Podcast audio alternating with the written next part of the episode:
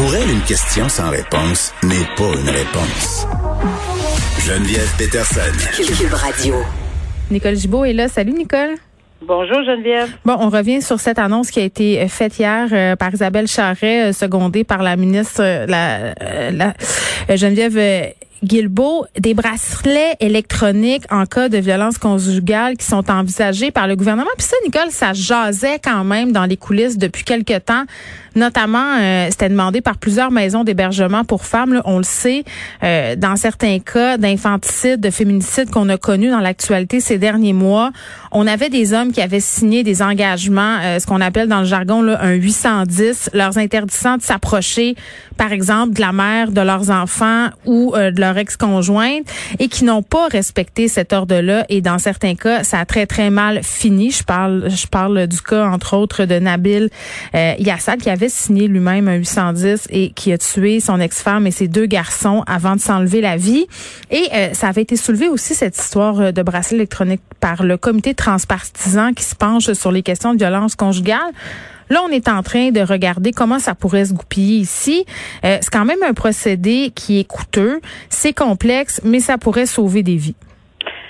Moi, je pense que c'est un, une très bonne chose d'entendre qu'on va faire d'abord et avant tout une étude de faisabilité. Je m'explique parce que ça va être absolument nécessaire hmm. pour ne pas arriver en bout de ligne devant les tribunaux avec euh, euh, une barrière de métal où on va euh, ça, ça, va complètement tomber. Pourquoi? Parce qu'il y a des principes en droit criminel qui sont extrêmement importants.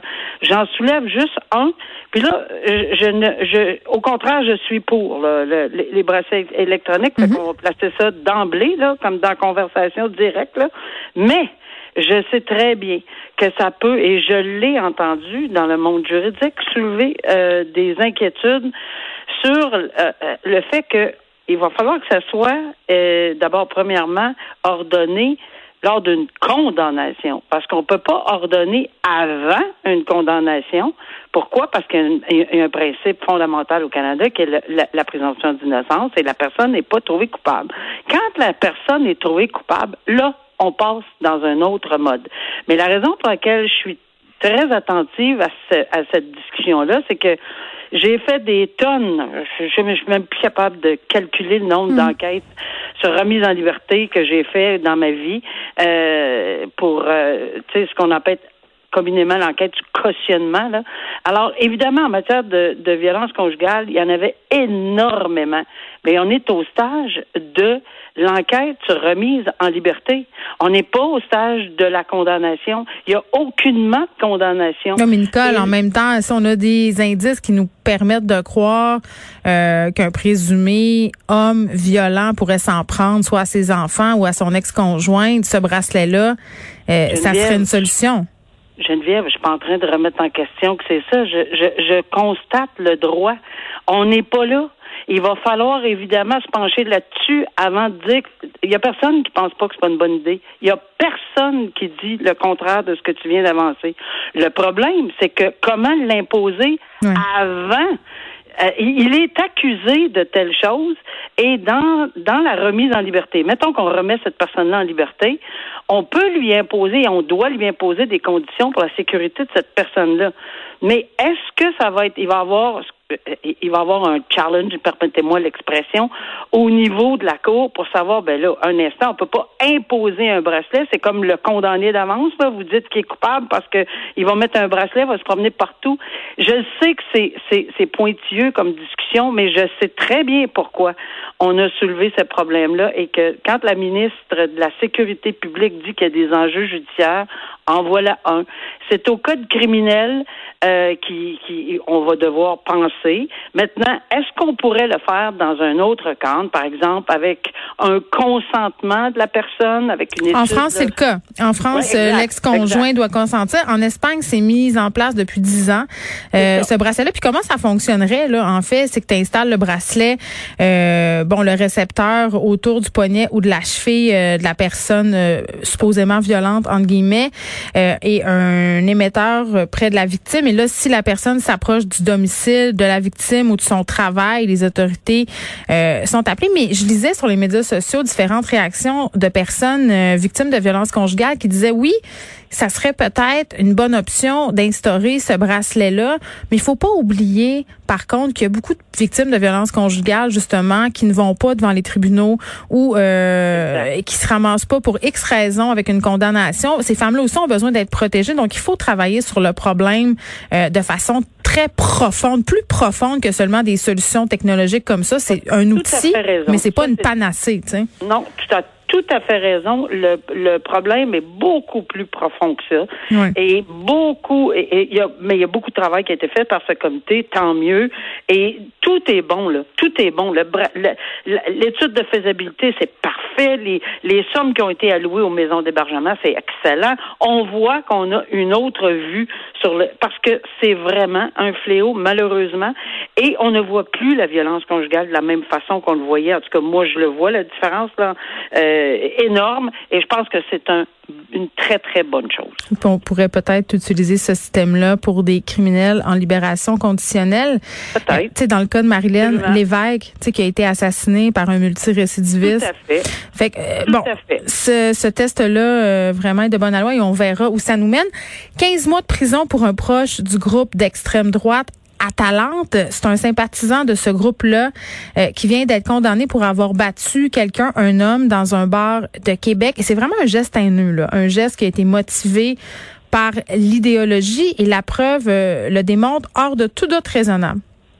Oui, puis euh, c'est une sentence qui va faire réfléchir de toute personne qui aurait probablement tendance là, à vouloir s'investir dans ce genre de, de, de mouvement parce que c'est quand même pas rien là 15 mois de prison là on va comprendre que bon euh, peut-être qu'il y a des gens qui vont dire qu'il en aurait mérité plus là mm.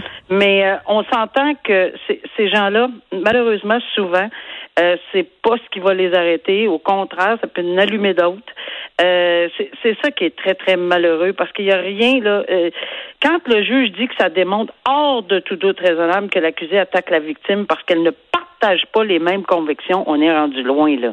Alors ça, c'est extrêmement alarmant parce que on ne peut pas dans un pays, dans une province, dans une ville, même pas dans la même famille, toujours partager les mêmes convictions. On peut, je veux dire, c'est aberrant de penser euh, qu'on va s'en prendre euh, physiquement à une personne. Et ici, ben, euh, on a dit bon, ben c'est une erreur, c'est un gars sous, euh, il, a, pas pensé à ce qu'il faisait. Ben voyons, attends, attends, là.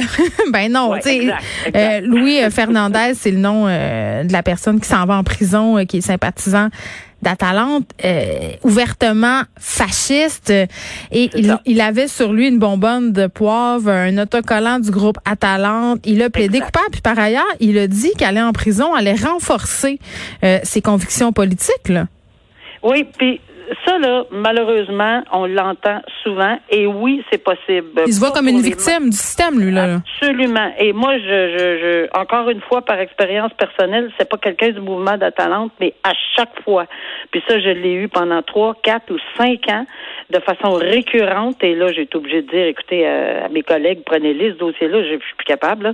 Euh, de façon récurrente, cette personne-là euh, appelait les policiers, brisait l'ordonnance de probation que, que que, que je lui avais imposé dans une sentence, brisait l'ordonnance de probation, savait que ça en allait le briser, arrêtait au dépanneur juste avant, là, où il fallait pas qu'il aille, là, appelait les policiers, puis disait, écoutez, là, je m'en vais là, là, m'a le brisé, là. Alors, les policiers arrivaient. On puis évidemment, avec une tonne de bris de probation, il était toujours emprisonné, mais c'est lui qui était la victime. Toujours. Toujours, toujours la victime. Il n'y a pas grand-chose à faire euh, avec ces gens-là. Ils sont vraiment certains que c'est c'est eux qui ont raison, c'est tout. Ils sont convaincus, là, ils ont des convictions euh, très fortes. Et tu sais, Atalante quand même ont défrayé la manchette il y a quelques mois parce que euh, leur leader, Atalante quand même, qui est une organisation mondiale, qui a une une extension québécoise en bon, en bon québécois. Et son leader a été blanchi en juin dernier parce qu'il est, ils étaient entrés six militants d'Atalante dans les bureaux du média Feu Vice Québec qui avait fait un documentaire sur leur sur eux, sur ce groupe Atalante. Était rentré, avait intimidé des journalistes, voulait leur remettre un prix poubelle. Donc ils sont assez proactifs là. Oui, mais je pense pas qu'il y avait eu d'accusation parce qu'on n'était pas, euh, tu sais, c'était pour remettre maintenant. On voit là. C'est fait accuser euh, entrée par infraction, méfait, harcèlement criminel, intimidation. Oui, mais euh, je, ne sais pas si ça s'est réglé là aujourd'hui, en date d'aujourd'hui, ce dossier-là. Ah, il a été blanchi, blanchi. Bon, alors voilà. Mais malheureusement, là, ils, ont des portes de sortie à peu mm. près sur tout en disant effectivement qu'ils sont pas rentrés là avec l'intention de faire quoi que ce soit. Alors c'est toujours ça au niveau criminel là, comme tel.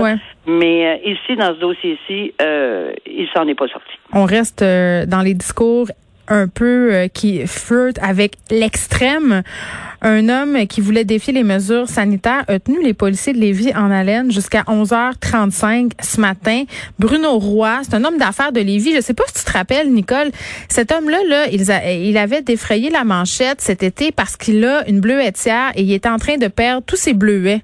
Et il avait invité les gens à venir les cueillir. Il, les donnait carrément. Et euh, bon, euh, il s'est barricadé dans son logement. Puis vraiment, là, lui, ce qu'il disait, c'est vous allez pas m'empêcher de fêter Noël. Euh, les autorités ont pas le droit euh, de vraiment m'empêcher de recevoir des gens chez nous. Et il avait une carabine, là. Oui, exactement. Puis là, c'est ce qui est inquiétant ici, là, évidemment, c'est que euh, c'est beau tenir en haleine, etc. Mais là, il y a des, il y a possibilité de menaces, il y a possibilité de. Oui, puis c'était pas juste des menaces. Là, on a vu son arme dans une vidéo qui a fait le tour sur les médias sociaux. On savait qu'il l'avait en sa possession. Et là, ben, évidemment, le problème, c'est que c'est une question majeure de sécurité. Là, on a, on a vidé l'entourage autour de, de, de, cet endroit-là où se trouve cette personne-là. Et euh, on a, tu sais, on déploie beaucoup, beaucoup de forces policières parce que c'est sûr que c'est la sécurité des gens. On ne sait pas s'il l'a. Où est-ce qu'elle est cette arme-là? Est-ce qu'il y a d'autres armes? Euh, Il fait, évidemment, il continue à faire des menaces. Il continue, euh, ou en tout cas, euh, il, dit qu'elle allait défendre sa maison si les policiers rentraient à l'intérieur. C'est ce qu'il a dit. Moi, je vais rien faire de mal, je vais blesser personne, mais si vous rentrez, si les policiers rentrent, je vais défendre ma maison.